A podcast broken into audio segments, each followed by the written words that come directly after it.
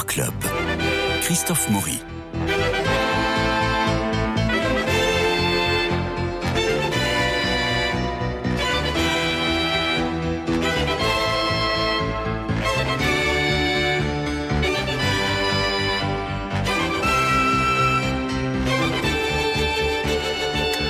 Il y avait des cinémas de quartier, il y a des théâtres de quartier. Et dans le 16e arrondissement, il y en a deux. Il y a le théâtre du Ranelagh et le théâtre de Passy. Le théâtre de Passy qui trouve son public, un public familial, un public de proximité, euh, encouragé par le formidable propriétaire des lieux, Monsieur Tarot. Euh, ça se trouve 95 rue de Passy dans le 16e au métro Muette. Et actuellement, eh bien, actuellement, euh, on y joue euh, Madame, Mademoiselle Chanel en hiver. Christophe Barbier, bonjour. Bonjour à tous. Euh, Christophe, vous êtes éditorialiste politique et chroniqueur sur BFM TV depuis la rentrée de septembre 2016. Depuis 2001, rédacteur, directeur de rédaction d'un nouvel hebdo intitulé Franc-Tireur, un hebdomadaire anti-extrémiste créé par Daniel Kretinsky, dont le principal combat, selon vous, serait de dénoncer les ennemis des valeurs républicaines. Tout un programme.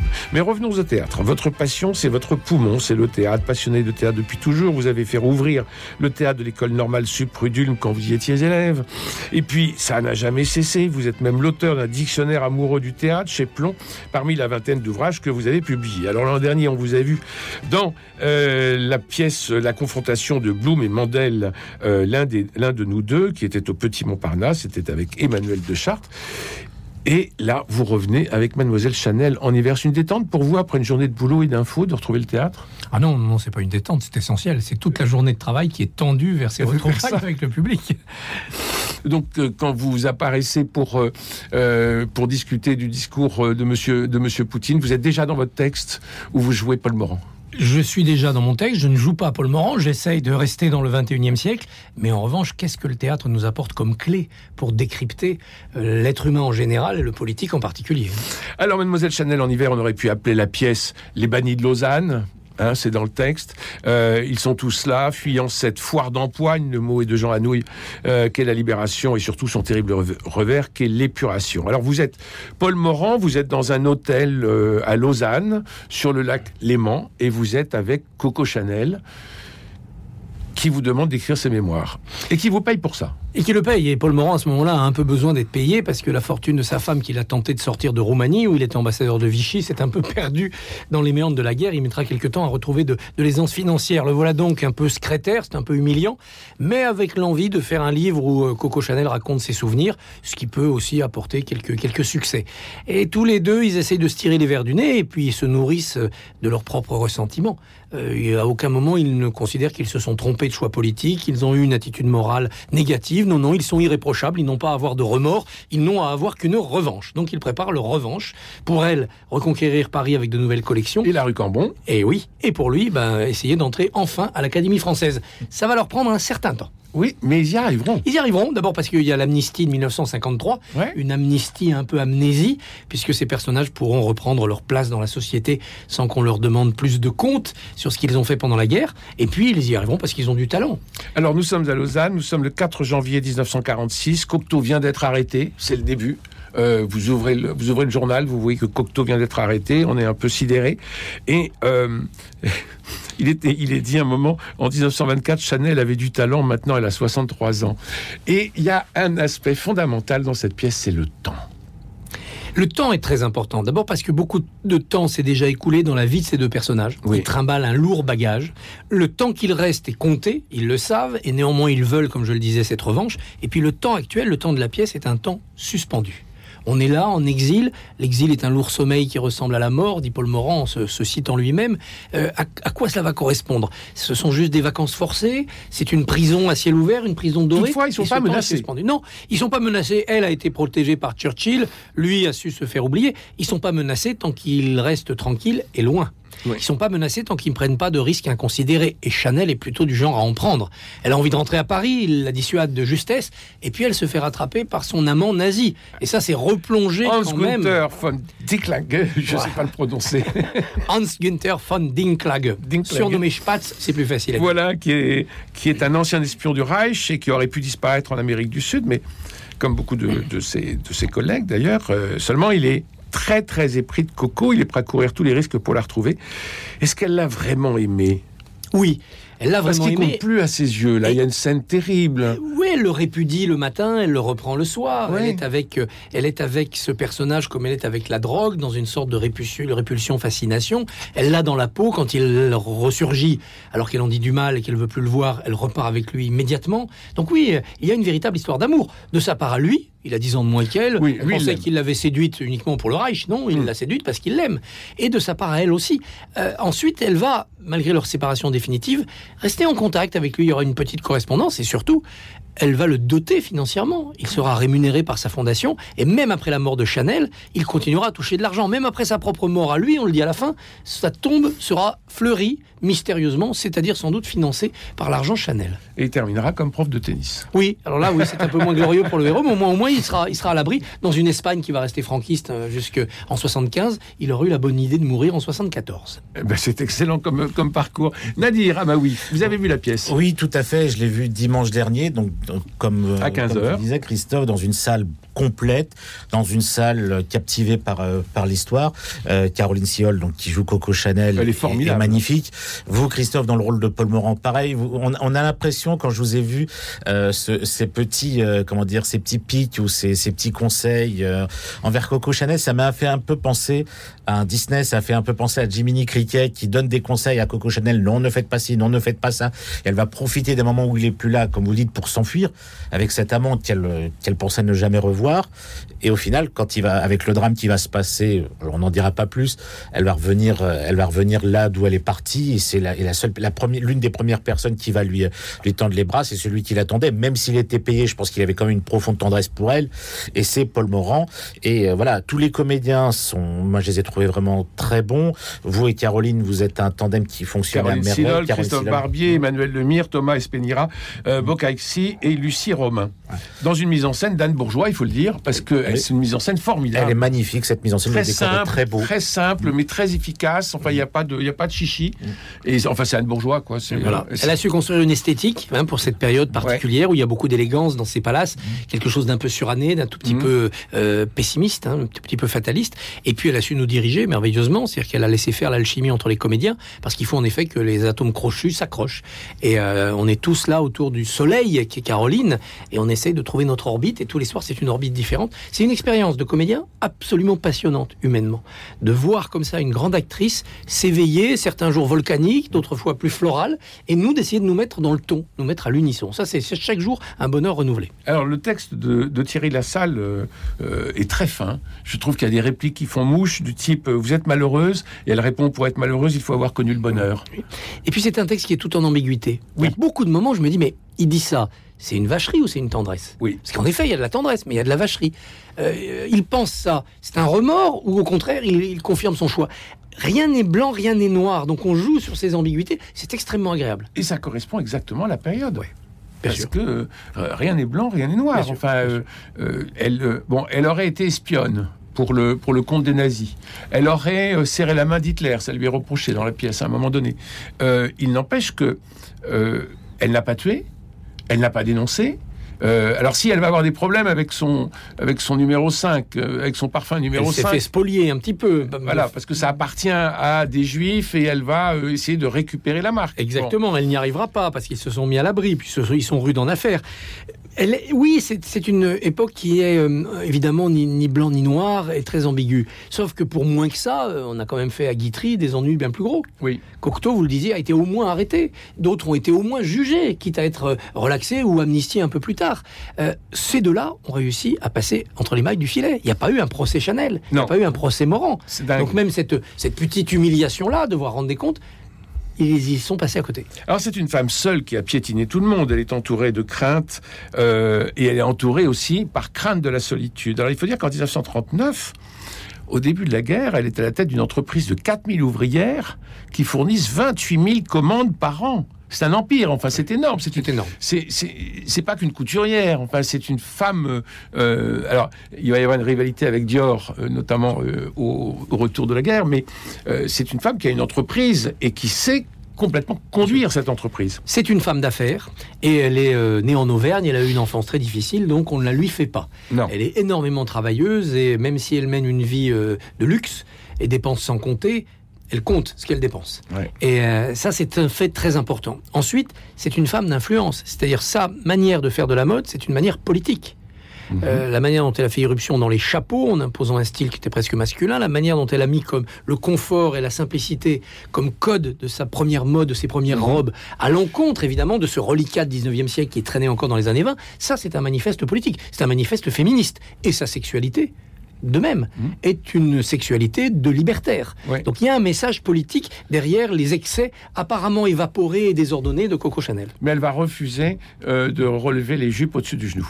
Oui. Disant que le genou, c'est trop laid. Voilà, il faudra attendre les années 60 Voilà. pour qu'on y arrive. Voilà. Chaque euh, révolutionnaire est, est dépassé. Mais c'est vrai qu'elle avait besoin d'adversité. Sa bataille avec Schiaparelli, l'italienne, avant la guerre, est fondamentale. Et une fois cet adversaire disparu, il lui faudra autre chose, la bataille avec Dior. Elle ne peut se construire dans la mode que comme si c'était sur un ring. Il, faut, il faut se battre contre quelqu'un. Des rivaux, bien entendu, le goût installé, la bourgeoisie qu'elle sert et qu'en même temps elle déteste un petit peu parce qu'elle est d'extraction plus populaire. Elle a besoin de cette euh, adversité. Elle ne crée pas dans la légèreté et le partage du bonheur. Alors, Paul Morand, euh, qui a 5 ans de moins qu'elle, euh, c'est un écrivain pressé, ancien ambassadeur de France en Roumanie sous le régime de Vichy, on l'a dit, euh, puis ambassadeur de France en Suisse. Il a de sacrés appuis quand même hein, pour arriver là. Euh, quel est-il à ce moment-là dans son œuvre Euh, il, est, euh, il est déjà l'auteur de L'homme pressé? Oui, je crois que l'homme pressé, c'est avant la guerre. Ouais. Il est encore quand même essentiellement un auteur connu pour tous les récits de voyage, Ouais. diplomate voyageur. Il a traversé tous les continents. Il a... Et puis, les nouvelles. C'est un Voilà. homme qui a eu à cœur de restaurer ou d'installer en France le culte de la nouvelle. Il n'a pas vraiment réussi, à part Non. pour lui. Il a même créé une, une collection hein, chez Gallimard. Chez Gallimard, Sur- sur absolument. le- voilà, renaissance de la nouvelle. Ça n'a jamais vraiment pris, comme si le goût des Français allait vers le roman, mais qu'on avait du mal à imposer la nouvelle. Mais ces nouvelles à lui sont remarquables. La plus belle, peut-être, la plus connue étant Milady. L'amour de cet officier de cavalerie pour une jument qui va le mener jusqu'à jusqu'à la mort. Et euh, Paul Morand, c'est ça. C'est un grand style avec un sens de la formule extraordinaire, mais sur des formats courts. Même ces euh, récits de voyage sont souvent composés de quatre volets qui n'ont rien à voir les uns avec les autres. Alors, il est antisémite, déclaré, il est anglophobe, déclaré, il a un peu hautain malgré sa petite taille, ou plutôt du fait de sa petite taille, était-il épris de coco? Il le nie. Ouais, Apparemment, il n'y a jamais rien eu d'autre entre eux qu'une franche camaraderie. Et je pense qu'on peut le croire. Il Oui. s'est assez vanté de ses multiples aventures féminines jusqu'à en livrer un journal intime dépourvu de toute pudeur pour ne pas avoir caché une liaison aussi, aussi célèbre. Alors, il, il est euh, dans cette, dans cette bulle, dans, ce- dans cet hôtel. Il attend aussi euh, des nouvelles et comment il va sortir un peu de là. En attendant, il, euh, bah, il passe leur temps un peu à, à parler avec, euh, avec Coco. Il lui interdit de retourner dans le Cédol, puisque c'est une sorte de morphine. hein, Oui. euh, elle se drogue à ça un peu tous les jours. Et on a l'impression, vous le disiez tout à l'heure, d'un temps suspendu. Qu'est-ce qui motive Paul Morand à ce moment-là Parce qu'il est très tourné vers Coco, mais on sait bien quand vous sortez de scène qu'il se passe quelque chose. Il a, il a, il a une idée en tête. Il a, il, il a un truc. Euh, il vient voir Coco pour euh, son rendez-vous, pour écrire le bouquin qu'il va faire, euh, qu'il va faire avec elle. Mais ça va plus loin dans son histoire. Oui, il est sur un scénario du retour à Paris. Ouais, de la ça. revanche. À ce moment-là, en janvier 46, il se passe un fait politique en, en France. De Gaulle a démissionné. Le libérateur du pays a claqué la porte du gouvernement, il supporte plus les partis politiques. Et Morand, comme d'autres, pense que cette traversée du désert va être en fait un point final. Mais oui, Et donc, il va se dire, ça y est, dans quelques semaines, dans quelques mois, je rentre à Paris. je rentre à Paris, je reprends ma place dans la société, je peux candidater à l'Académie française. Ça va prendre beaucoup plus de temps. Il garde le contact avec Paris, il est dit à plusieurs reprises qu'il téléphone à Paris. Évidemment, il profite encore des restes de réseau qui sont là. Il n'est pas tout seul. Il y a Jean Jardin qui n'est pas loin, le directeur de cabinet Oui. de Laval. Et donc, tous ces gens-là essayent d'agiter encore ceux qu'ils peuvent avoir comme amis dans l'administration que le gaullisme a laissé en, en place. Mais ça va être beaucoup plus long que ce qu'ils pensent. Puisque c'est euh, en 53 seulement, en août 53 l'amnistie. Donc ils vont quand même avoir un véritable, véritable exil. Il Lui, il a une autre 10 obsession. ans, hein Oui, c'est une petite dizaine d'années. Parce que votre pièce, elle dure une heure et quart, mais en fait, ça dure 10 ans. Les faits ont été euh, rassemblés, oui, 10 ans. Euh, Coco Chanel va s'occuper, puisqu'elle va aller aux États-Unis, elle va préparer son, son retour. Euh, Morand va être un peu plus dans l'inaction, avec quand même une autre obsession, c'est de rétablir sa fortune, en l'occurrence la fortune de sa femme. Donc là, il est beaucoup attaché à la partie euh, belle famille. C'est ce qui fait qu'à sa mort, il sera à Trieste. Il va basculer de ce côté-là. Il n'est pas enterré en France, Paul Morand. Il est enterré dans ce, ce bout d'Italie qui est l'objet de toutes les convoitises de la Mitteleuropa. Alors il y a un autre personnage qui est très important, c'est le maître d'hôtel. François. François, qui est le maître d'hôtel du Palace. Vous voulez en dire quelque chose à dire Oui, j'ai- trouvé ce jeune homme absolument époustouflant. Et c'est euh, dans les échanges qu'il a avec Coco, on sent une profonde tendresse, malgré qu'elle a, comme vous le disiez, serré la main d'Hitler. Donc, alors lui qui en plus est juif, mon Dieu, cette femme que tout le monde vénère, elle a serré la main d'Hitler. Comment est-ce que je peux faire? Et il y a un moment que j'ai vraiment adoré, c'est le face à face que vous avez en fin de spectacle entre Paul Morand et lui. C'est juste, mais ça dure peut-être 5-10 minutes, mais c'est absolument extraordinaire. Là, le, le grand homme qui était Paul Morand face à ce petit maître d'hôtel serveur, il, descend vraiment de, de 20 étages, il, dé- il dégringole de 20 étages, il se, il s'en prend plein la tête, il se fait traiter de salaud, je crois, par un maître d'hôtel, mais il peut rien dire, il peut absolument rien faire. Parce que si, il sait que s'il dit quelque chose, ça peut se retourner contre lui. Et puis le maître d'hôtel euh, cite ses propres livres. Oui, voilà. Donc il l'a pris en défaut et donc il est débusqué.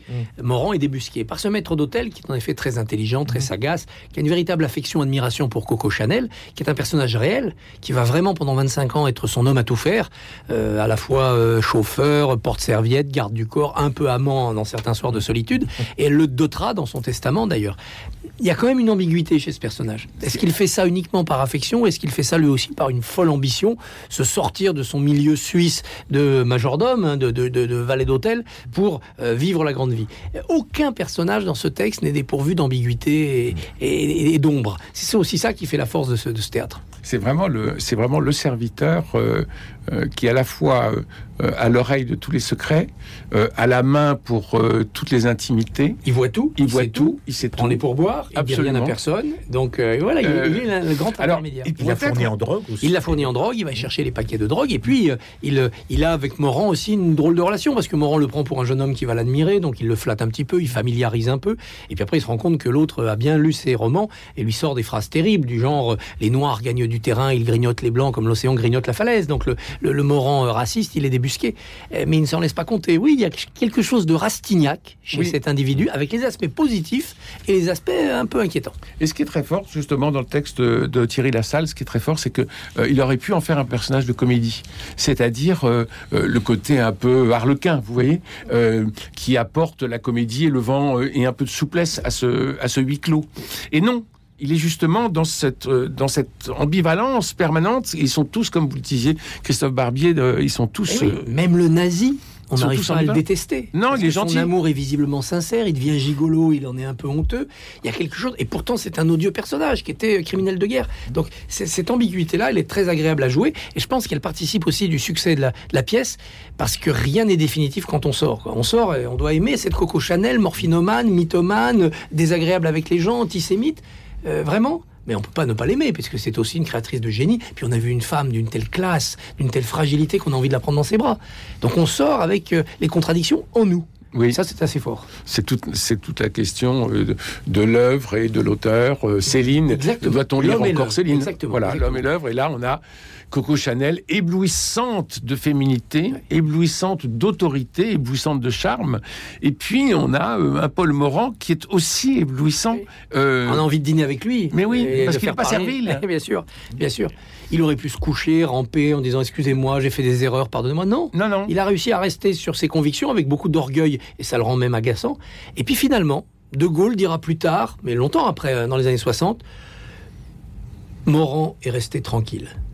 Et le jour où Maurice Genevoix, secrétaire perpétuel de l'Académie française, vient dîner à l'Élysée, De Gaulle lâche Paul Morand qui un jour sera des vôtres. Et là, on comprend que le veto gaulliste sur l'Académie française est tombé et Genevoix peut aller dire à Morand, bah, candidatez lors- quand un siège sera libre, vous avez toutes vos chances.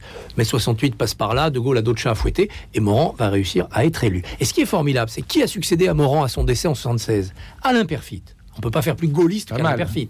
Alain Perfit fait donc l'éloge de Paul Morand, pas un mot sur Vichy, sur le cabinet de Laval, sur la guerre. Ouais. Comme si les académiciens se blanchissaient en se passant le témoin. Ouais.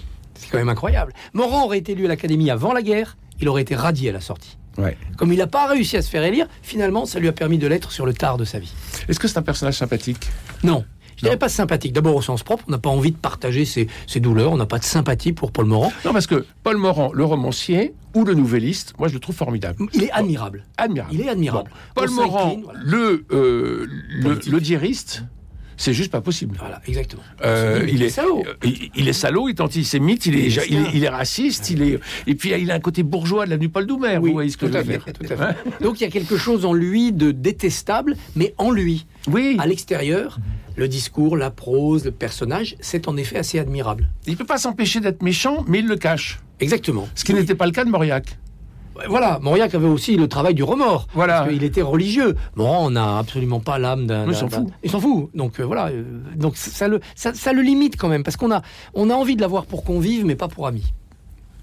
Et pour autant, lorsqu'on vous voit arriver euh, en scène, vous arrivez euh, par jardin et vous traversez, vous traversez la scène, euh, on a tout de suite de la sympathie parce qu'on vous aime beaucoup, Christophe Barbier. On a tout de suite de la sympathie en disant tiens, Paul Morand, il va nous faire un truc étincelant. Et au fur et à mesure de la pièce, euh, ben, on se rend compte que oui, il est étincelant, il est sympathique, mais il est, anti- mais il est aussi antipathique. Mais enfin, c'est toujours ce côté clair-obscur. exactement. C'est très très complexe. C'est un kaléidoscope de, de vices et de vertus. Cet homme, Euh, Jacques Nerson a écrit que je rendais Morand sympathique. Il me le reprochait en même temps. Voilà, je suis content de rendre un personnage. Ben, sympathique. je viens de vous le dire. Je suis content de, de- de le défendre. Il faut le défendre. Il faut défendre d'abord toujours les personnages que l'on joue. Et puis si on, on l'installe dans la posture du salaud, on, on fausse la pièce. Absolument. Parce qu'à ce moment-là, euh, on n'a plus de conflit, on n'a plus rien. Alors que là, on n'a pas de conflit vraiment euh, entre les deux, mais on a une, euh, une pièce qui, qui évolue, un drame qui évolue et qui rebondit aussi. Euh, et c'est ce qui, qui en fait, entre autres, la profondeur. Nadir, vous vouliez dire quelque chose? Oui, moi, ce que je, comme vous le disiez tout à l'heure, c'est vrai que lorsqu'on sort de ce spectacle, on sort avec un énorme point d'interrogation au-dessus de la tête. C'est-à-dire que oui, on sait que, voilà, on, on connaît les idées qu'a eu Coco Chanel. Donc, elle, c'était plus par amour qu'elle qu'elle a été proche des nazis. Paul C'était pour une autre, euh, c'était, c'était pour une autre raison. Mais voilà, euh, contrairement, comme vous le disiez, ils n'ont pas abandonné leurs idées. Et c'est vrai que lorsqu'on les voit pour la première fois tous les deux sur scène, leurs premiers échanges, même ne serait-ce que les premières phrases de Coco Chanel, où une dame lui fait un petit signe, elle, elle, la, elle, lui, elle, la critique ouvertement parce que bah, elle manque, de, manque de chance, cette femme porte là une robe d'une de ses, euh, d'une de ses concurrentes, c'est Schiaparelli, c'est ça, voilà, ça prend cinq minutes, mais cinq minutes, la femme s'en prend plein la tête et là on se dit mais mon Dieu, elle est horrible cette Coco Chanel.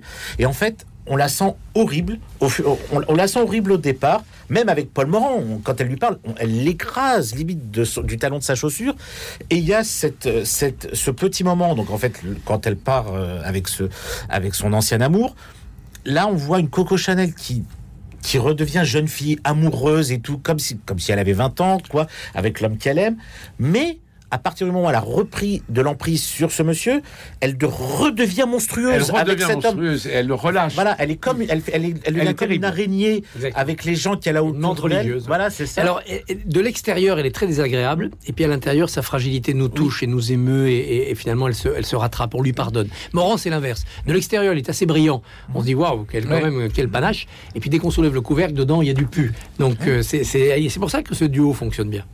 Et euh, il faut dire que, que Caroline Silol est formidable parce qu'elle elle arrive à changer complètement de comportement en, en une seconde, en une réplique, et à être, je pense que Coco Chanel, comme beaucoup euh, de, de dirigeants d'entreprise, euh, devait être peu bipolaire?